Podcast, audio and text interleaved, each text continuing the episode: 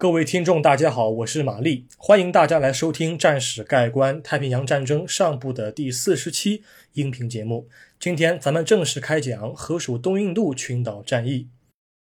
我原先是打算想讲一讲印缅战区的，但是我看了一下，大概印缅战区啊，它的篇幅实在是太大了，而且印缅战区的战事和东南亚早期的各类战斗相比较而言，并没有产生特别直接的一些联系，所以印缅这个方向呢，我打算是放到中途岛海战之后再讲。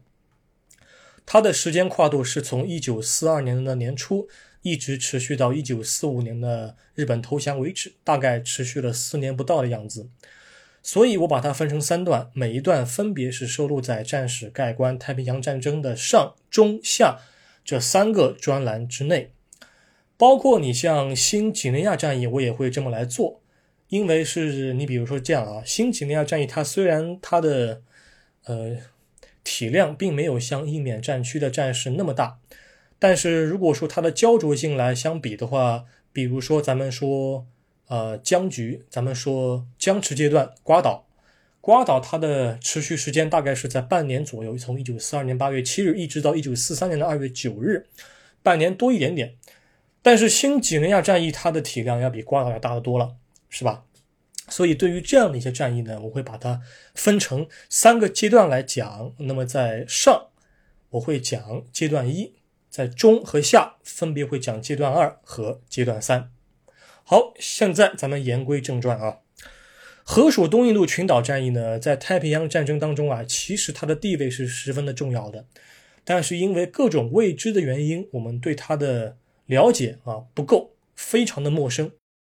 如果说日本进攻缅甸和马来亚是为了保护其左翼免受英军从地中海和本土的增援干扰。进攻菲律宾拿下关岛、威克岛、珍珠港是为了保护其右翼免受美军的军事介入。那么，日本真正要干的一个正事儿，便是占领河属东印度群岛了。河属东印度群岛 （Dutch East Indies） 它是在印度尼西亚独立之前的一个称呼，而且它的自然地理特征和人文历史都比较复杂。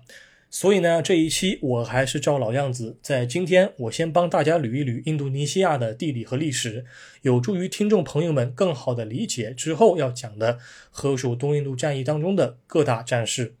另外，由于河属东印度战役啊，它比较冷门，所以我为了叙述的客观起见，我会花费更多的篇幅来介绍这一战役。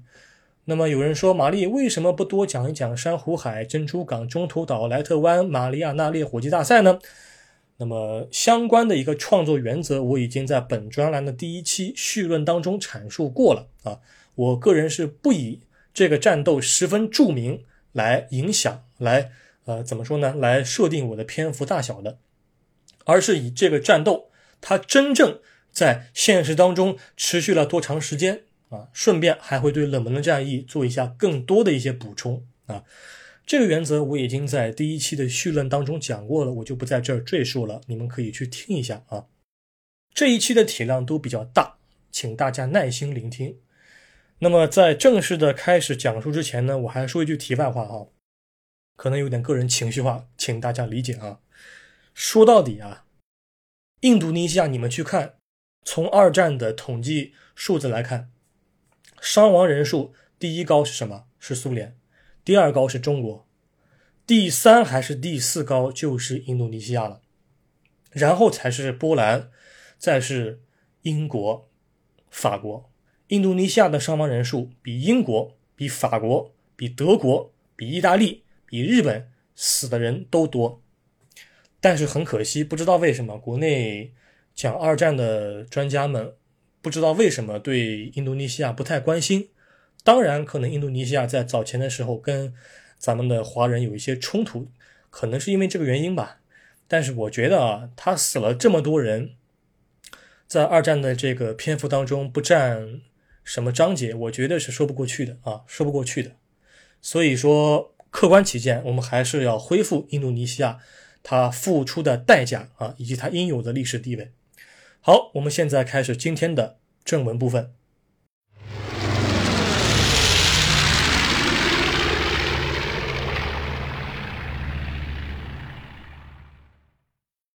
河属东印度群岛繁密的岛屿分布和殖民地时代简史。我们可以将太平洋战争爆发之时的河属东印度群岛大致等同于今天的印度尼西亚。印度尼西亚是一个具有上万个大小不一的岛屿的一个国家，而且它的岛屿数量应该来说也是名列前茅的。河属东印度群岛是位于马来亚的东南方、菲律宾的南方，是赤道附近石油产量非常丰盛的一个殖民地国家。日本帝国海军南下的主要目标之一就是拿下河属东印度群岛，并确保石油生产和运输的安全。从地理上面来讲的话，河属东印度群岛是包含以下几大部分。咱们由西向东来说啊，分别是苏门答腊、爪哇、婆罗洲、西里比斯、摩鹿加和新几内亚岛的西半部分啊。这儿跟各位提一下，西里比斯在当今世界是被称为苏拉维西。咱们在国内疫情开始爆发的时候啊，在新冠病毒疫情的早期啊，在国内第一波还没有完全结束的时候啊，我们当时爆出来是苏拉维西岛上的一个视频，是吧？有买卖野生动物，特别是有买卖蝙蝠的一个现象。这个岛叫苏拉维西，那么当时叫西里比斯啊，西里比斯。另外一个方面，新几内亚岛的西半部分啊，一般来说不被纳入，不被纳入河属东印度群岛战役当中。它确实是河属东印度群岛的一部分，但它并不纳入河属东印度群岛的战役当中。其中一个原因，我个人认为是因为新几内亚它归属于大洋洲，也是美拉尼西亚群岛中的一个成员。在地理上来看的话，河属东印度的大部分地区是马来人。但是新几内亚岛上的原住民是美拉尼西亚人，不是一个人种。河属东印度群岛不仅包含着大量岛屿，火山爆发和地震也很频繁。这里是欧亚板块、太平洋板块和印度、澳大利亚板块的交界处。我们平时说的比较多的，比如说像耶路撒冷，它是一个三大洲的交界处，也是三个不同种类宗教的一个争夺之地啊。通常我们会对这个地方有所关注，但是我们并不知道，或者说我们忽略了印度尼西亚也是这么一个地点啊。因为这里是三大板块的交界处，所以岛屿的地形呢并不平坦，常会有山脉阻隔南北或者东西海岸的交通。另外，各岛的动植物种类也有很大的差异。举个例子，比如说在北上广，我们待腻了，哎呦，工作是真的是很劳累呀，然后想找一个地方好好的休息一下，我们会去哪儿呢？会去印尼的巴厘岛，这里是一个度假胜地、旅游胜地啊，吹吹悠闲的海风，对吧？巴厘岛的东面是龙目岛，虽然这两个岛上它们在地理上它们非常接近，但由于海洋的阻隔和冰河时期的地理运动，巴厘岛的动物种类。多属于亚洲，龙目岛的动物种类多属于澳洲，这是一个非常有趣的现象。最早发现这个现象的，是一个英国人，是英国的博物学家、探险家，叫阿尔弗雷德·拉塞尔·华莱士。他从1854年便开始在马来群岛上展开田野调查了。通过八年时间的实地走访和探索，他发现了这么一个比较奇特的现象啊。这里似乎存在着一条隐形的生物分界线。之后，他划了一条线，这条线被命名为华莱士线。该线以西的生物多属于东南亚，该线以东的生物多属于新几内亚。不同的学者对这条线进行了很多次修正，比如说，呃，衍生出了韦伯线啊、里德克线啊、赫胥黎线。它们和华莱士线的一些划分标准和原则都不太一样。那么，我想这也是为什么新几内亚战役在历史学中单拎出来的一个地理学的依据之一吧。啊，当然，更重要的还是什么呢？还是新几内亚战役它的时间跨度和定位啊，已经远远超出了日军南方作战的一个战略意图了。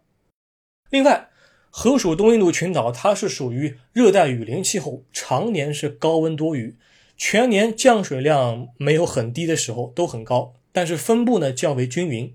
每年夏秋季节是台风的一个高发期。那么，以上就是河属东印度群岛的一个非常简要的一个地理概况了啊。那么，你们可能会问了，为什么此处被称为河属东印度群岛呢？它和东印度公司，比如说像加勒比海盗、类似的大航海时代的一些电影当中的河属东印度公司有什么样的关系呢？这个名称呢，主要是和当年成立的东印度公司是有关的。而东印度公司之所以会在这些岛屿上做生意，其根本原因是因为河属东印度群岛是重要的原料产地。最早来到这片地区的是一位葡萄牙探险家，叫弗朗西斯科·塞罗。他的船队在一五一二年的时候与原住民展开了接触。他发现当地盛产香料，比方说丁香、肉豆蔻、肉桂、尾胡椒，都潜藏着高额的利润。殖民者将这些原料运往欧洲之后，便可以不再依靠陆路运输与威尼斯人进行交易了。而威尼斯人是从阿拉伯人手中购买的香料，几经转手之后，到了欧洲。它的价格已经是虚高不下了，于是有更多的欧洲殖民者便开始打通这个航路。摩鲁加群岛也在之后被称为香料群岛。一五二一年，塞罗给麦哲伦写了一封信，信中详细介绍了香料群岛的概况。但很奇怪的是，塞罗和麦哲伦却双双去世啊！有一种说法是他们和当地人关系处得不好，当地人给他们下毒，毒死了。一五九二年，荷兰派遣了一位探子，叫科内利斯·霍特曼，他偷偷前往葡萄牙探听航路的情况。一五九五年四月，霍特曼率领一个船队出发，经过了非洲的好望角，花费了一年零三个月的时间，抵达了爪哇的万丹。万丹是位于爪哇的西北方，它当时是由伊斯兰教掌权的，是一个政教合一的一个王国啊。荷兰船队又花费了一年时间，在一五九七年八月份回到了荷兰。虽然一路上路途艰辛，船员死亡人数较多，而且已经过半，但是此次的航行的费用已经被卖出的香料的总额抵消了。这下好了，荷兰人发现了这个商机之后啊，各大私人公司便开始造船雇人。那么，为了公平竞争以及减小不必要的冲突。荷兰在一六零二年成立了联合东印度公司啊，并获准东印度公司在保证贸易和航运安全的情况之下，可以向当地原住民和其他西方势力发动战争、签署条约、扣押叛乱者，并特许他享有长达二十一年的香料垄断贸易权。一六一九年，荷兰在爪哇的巴塔维亚建立了贸易总部，并相继占领了马六甲、台湾以及斯里兰卡的科伦坡等地，开始拓展贸易规模和丰富原料种类。那么，这儿跟各位说一下啊，巴塔维亚是当时的称呼，现在应该是位于印尼的雅加达啊。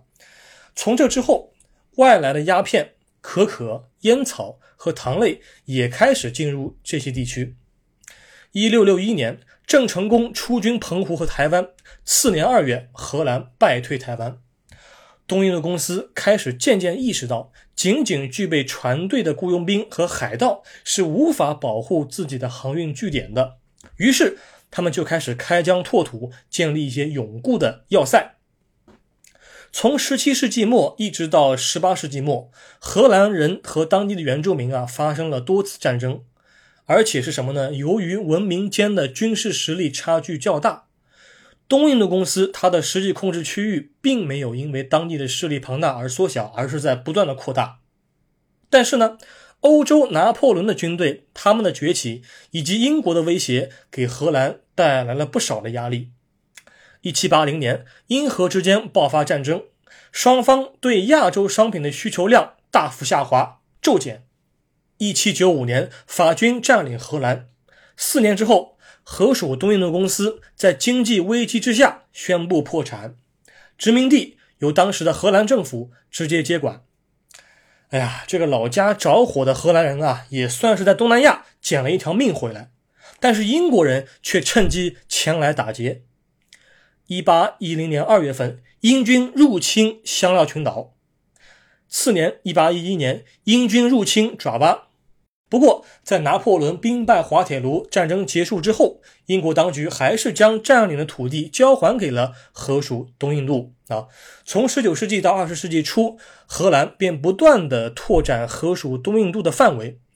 除了马来半岛和新加坡是归属于英国啊，两方之间签了一个条约——英荷条约，做了一些归属之外，摩鹿加群岛、西利比斯群岛、爪哇和苏门答腊相继都成为了荷属东印度的一部分。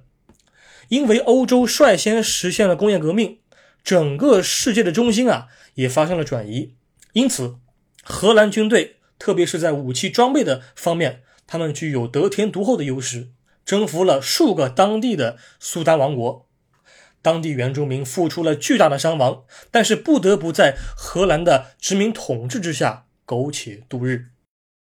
在短短百年之间，荷兰发动了数次战争，比如说啊，米南卡堡战争是在1803年发动的，爪哇战争是在1825年发动的，班加马星战争是在1859年发动的，雅琪战争是在1873年发动的啊，然后入侵罗木岛和卡朗加沙是在1894年发动的啊，在这个期间。荷兰军队对巴厘岛发动过六次军事入侵，最终是在1908年完全控制该岛。请各位注意啊，首先第一点，我们经常说1840年英国开始打开中国的国门，然后就开始了百年的耻辱。但是请注意，西方对亚洲的征服并不只有对中国，还有对东南亚各地啊，这是第一点。第二点，如果你们去翻一翻西方的历史。或者看一些原文的一些历史史料的时候，你们会发现，他们大多数时候啊，把这些战争定义为什么呢？定义为军事介入或者调停，英文叫 military intervention 啊，呃，或者称为什么呢？远征探险 expedition。在我看来啊，这无非是给自身洗地的一种说法而已。我个人认为，战争就是战争，使用 invasion 入侵这个词儿更加妥当。随着时间的推移，到了一战结束的时候，荷兰在东印度群岛的势力范围已经包括了苏门答腊、爪哇、婆罗洲大部、西利比斯、摩鹿加群岛以及新几内亚西面的全境了啊。这里跟各位再说一下啊，新几内亚的东面的北面啊，东北面这个地方呢是德国的占领区。但是咱们都知道，德国不是在一战之后呃战败了嘛，对吧？所以他在亚洲的殖民地啊就已经被其他的西方势力啊所吞没了啊。然后另外一点就是南面的一个地汶岛，普属地汶岛，它在当今是东帝汶，大致是东帝汶啊。东帝汶呢，从印尼独立没多久，大概在二零零，是一九九几年独立，然后在二零零二年还是零三年的时候是被国际社会承认，然后。呃，然后建交的，嗯，好像是这样啊。呃，东帝汶不属于在地理上不属于荷属东印度群岛啊，但是它归于荷属东印度群岛战役当中啊。这个跟各位说一下啊。之后，一九四零年二战爆发了，德军入侵并占领了荷兰，荷属东印度群岛的军事实力受到了严重的削弱。比如说，我们经常谈到的，在太平洋战争早期经常谈到的美英荷澳司令部叫 APTCOM，对吧？Australian, British, Dutch and American Command，对吧？它其实是一九四二年初临时设立的联合司令部，是丘吉尔和罗斯福在第一次华盛顿会议或者叫阿卡迪亚会议期间经过商议之后的成果之一。嗯，各位注意一下。大家可能会经常比较熟悉的是大西洋宪章，啊，那个会议比较有名，而且是公开的。但是阿卡迪亚会议，第一次华盛顿会议应该来说是一个半秘密性质的一个会议啊。虽然美英荷澳司令部这个词儿听起来格调很高，听起来高大上啊，但其实是什么呢？其实只是各国军队各守自家、互相取暖、不得已而为之的一个呃次生产品而已。美英荷澳司令部的最高长官为阿奇博尔德·维维尔陆军上将，他是在一九三九年八月一日的时候，即二战爆发前一个月的时候，是获得了晋升的。他在之前是陆军中将，后来晋升为陆军上将。在一九四三年的七月份的时候，我记得是七月份，好像是七月份，是晋升为陆军元帅。他的最终军衔是陆军元帅啊。维维尔呢，他是在一九四零年的时候是。是一战老兵，他是在一九四零年的时候是英国，好像是中东战区司令部的总司令调任之后呢，发现这是一台烂摊子，是凶多吉少，特别特别的棘手。好，那么以上，以上内容便是河属东印度群岛的地理概况，以及自大航海时代以来的一个殖民历史了啊。未来我会在叙述某个战斗的时候啊，在叙述某个战斗之前，提前先讲述一下发生战斗之处的自然地理和殖民简史。那么按照时间的排列顺序，我会先讲述日军入侵英属婆罗洲的战斗，同时也会介绍一下婆罗洲这个名字怎么来的，它北边和南边是怎么分的，好吧？咱们下一期再会。